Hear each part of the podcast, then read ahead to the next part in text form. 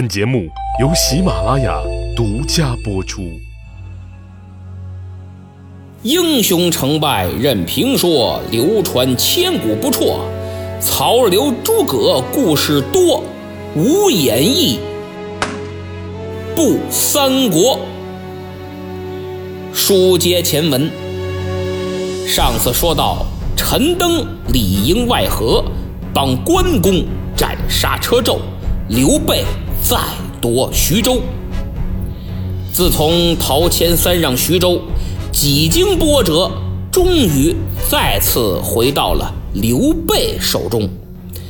但他明白，这回跟曹操是彻底翻脸了。接下来无疑要迎接曹丞相的疯狂打击呀！他一琢磨，自己势单力孤，手里的军队又都是人家曹丞相给的，很危险呀。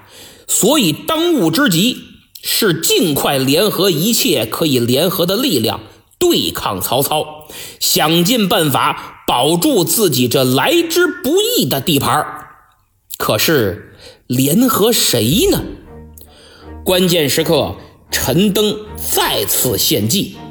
他说：“皇叔啊，要想保住徐州，必须要联合袁绍。”刘备一听，这个恐怕不行吧？我刚刚置他的兄弟袁术于死地，那袁绍不来找我报仇就算不错了，如何还能帮我对抗曹操呢？陈登说：“徐州城里有位郑玄、郑康成老先生。”他与袁家可是世交，您出面相求，让郑老给您说句话，袁绍肯定能给面子。哦，刘备一想，还真是，因为原先他在徐州之时就对郑玄非常尊敬，平时也没少去看望，礼遇有加呀。现在终于派上用场了。所以，同学们，很多关系都是要靠日常维护的，关键时刻才能帮到你。临时抱佛脚那是最忌讳的。由此可见，在人情世故的社会里混，情商高有多重要。现在是这样，古代也是这样。陈登这主意出的好啊，让刘备非常高兴。大家想想，如果遇到难事了，有位革命老前辈能帮你说句话，那真能让你省去十万八千里的冤枉路啊！所以刘皇叔急忙就去拜见了郑老先生。二人一见面，相谈甚欢，再加上平时这关系也走到了，老人家非常痛快，当即就给袁绍修书一封。这一招果然见效。袁绍收到郑玄的书信以后，是左右为难。帮刘备吧，啊，自己兄弟袁术就是死在他手上。这要传了出去，以后还怎么在江湖上混？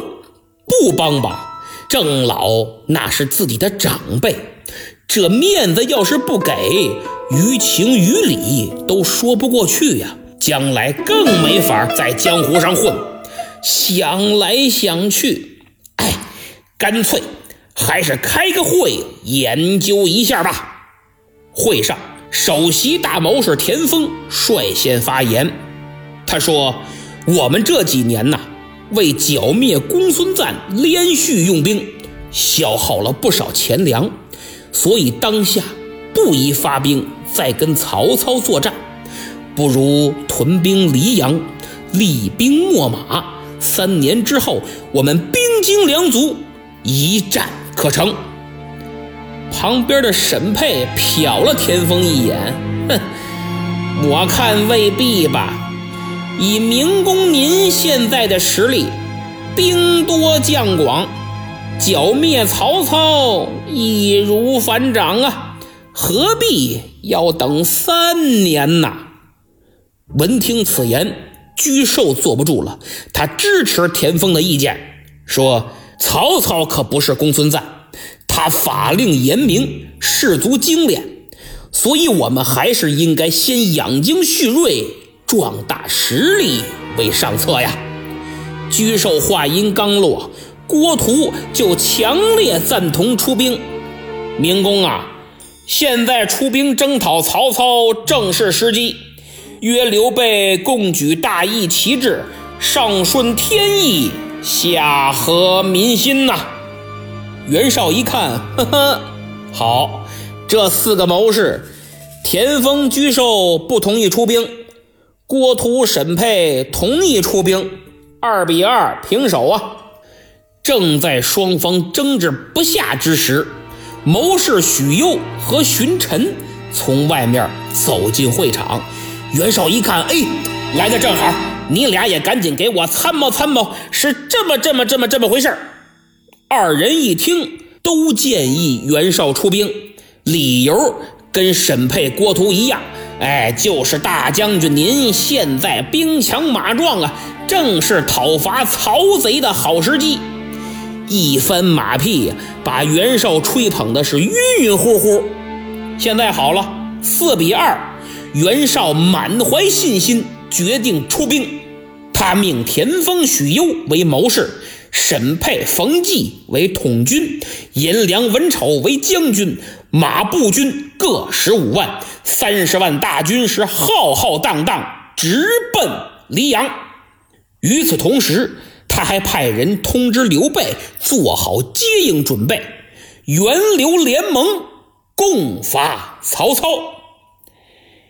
出兵之前，谋士郭图说：“明公您大义伐曹，应该向天下发布一份檄文，尽数曹操的罪恶，号召天下正义之士共同行动。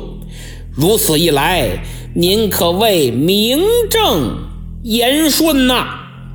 其实郭图这个意见还是很有见地的。要知道，袁绍作为一个地方军阀，出兵征讨朝廷的领导，那是以下犯上，大逆不道啊！所以必须打着清君侧的名义，才能彰显自己的正义。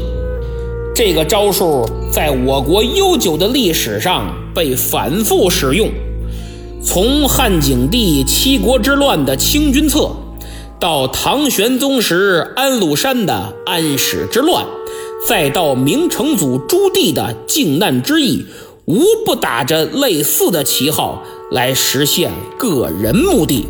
成功了就是正义，失败了就是作乱。说白了。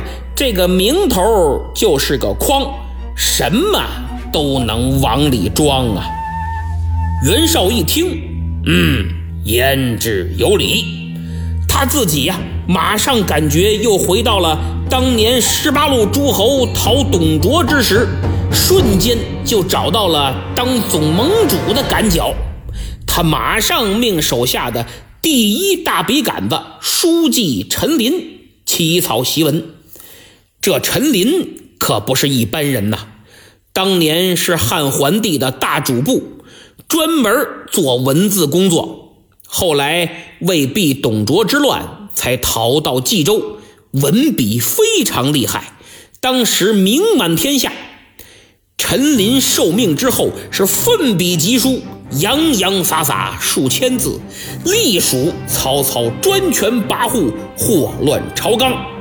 文辞犀利，逻辑严谨，是为三国时期的第一檄文。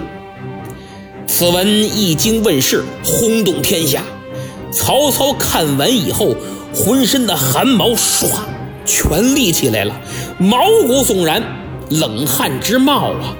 他急忙问手下：“这檄文是何人所书啊？”当得知是陈琳写的。曹操打心眼里佩服，您就可想而知这篇檄文有多牛，这陈琳的文笔功力有多厉害呀！由于原文篇幅较长，在此就不进行详细解读了。有兴趣，您可以自行度娘，认真欣赏。刘备这一系列的骚操作呀，只把曹操气得是七窍生烟。好啊，你个大耳贼！在你走投无路之时，是我曹某收留了你，把你引荐给皇上，还让你住在我的隔壁，青梅煮酒的款待你。你装模作样的种菜，我还以为你是活的精细，没想到你他娘的是个戏精啊！现在取了我的徐州，杀了我的大将。还勾结袁绍来攻打我！啊呀呀呀呀呀呀！看我怎么收拾你！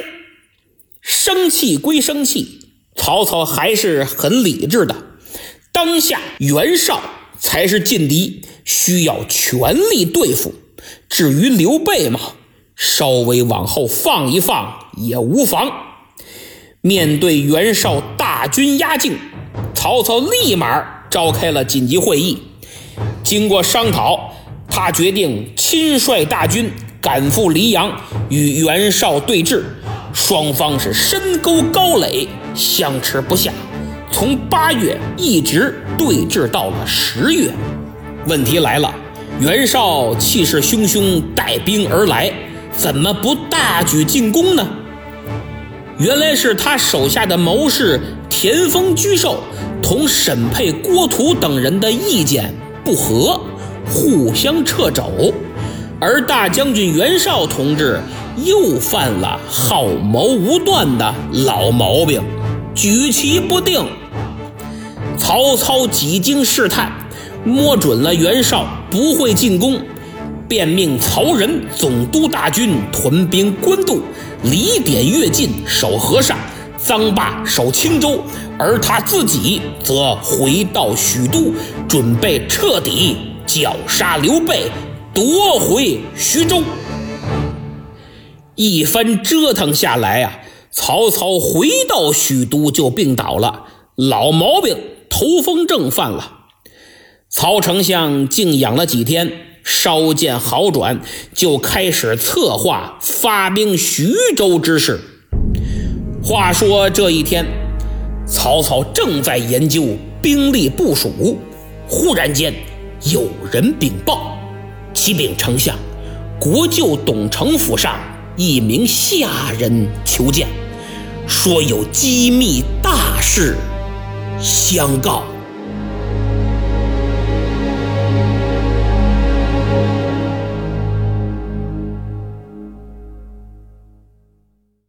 好。节目听完了，现在看看上期节目抢到沙发的是谁？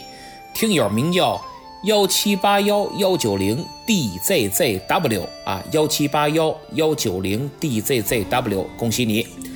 呃，最近呢我在养伤，但没有断更啊，一指禅我也在坚持做节目。我想这也能真正展现出我对大家的诚意，也是用实际行动来堵那些黑粉的嘴。很多听友都留言祝我早日康复，比如马路牙子秃噜皮、断翅的游隼、带着井溜达的青蛙、那大猫睡着了，还有吉威吉尔二零七七、洛阳海风幺八六三七九等等等等，我就不一一说了啊。各位令我非常感动。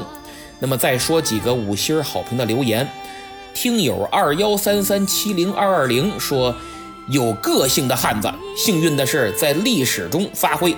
哎，对了，我就是非常有个性。其实我觉得，在社会上这么多年，最引以为傲的就是没有被同化。我还是我，当然，我指的个性是爱憎分明，恪守做人底线，不去损人利己，丧失自我，不做老油条，并不是说不合群儿啊，特别有个性，像祢衡那种，那不是个性，那是膈应。各位看看自己，再看看别人。再回想回想，刚刚迈出校园、踏入社会时的你，有多少人成为了当初自己讨厌的人？有多少人摧眉折腰事权贵，为了自己的地位和利益做了很多违心的事儿？反正我没有，更不会。我觉得现在挺好，哎，粗茶淡饭，清心寡欲，不贪不求，不争不抢，最大的快乐就是下班以后读书、读历史、做节目。这使我想起孔子夸颜回的那句话，叫“子曰：一箪食，一瓢饮，在陋巷，人不堪其忧，回也不改其乐，贤哉，回也！”我虽惭愧，不敢和颜子相比，但已经以他为榜样。在努力实现精神的富有。听友名叫体原主人下滑杠七五评论说：“曹操实乃枭雄，宛城损失沉重，失去曹昂、典韦等文武双臣，还能继续霸业，实乃有容乃大。”听了吕布的一生，感慨颇多。性格决定命运，用在吕布身上真是绝了。这位说的很对。其实不光是吕布、袁术啊、袁绍等等，都是性格的缺陷导致失败，最后退出历史舞台。后面马上就官渡之战了，袁绍的性格特点我们会详尽的讲述，各位还请一定用心去品呢。节目最后给大家，特别是有孩子的朋友，推荐一个西马精品《唐风宋雅硬笔书法有声字帖》。唐诗宋词各两本，收录了一百五十七位诗人五百六十九首经典诗词，能写能读，还有配乐朗诵的音频，更有一百六十四幅传世名画，极具收藏价值，对孩子是全方位的文化熏陶。而且还是礼盒，春节送礼既有面子又有意义。有兴趣的朋友，请点击节目购物车图标前去查看，也可以从我的主播主页点击店铺进行浏览。好，这期就到这儿，咱们下期再见。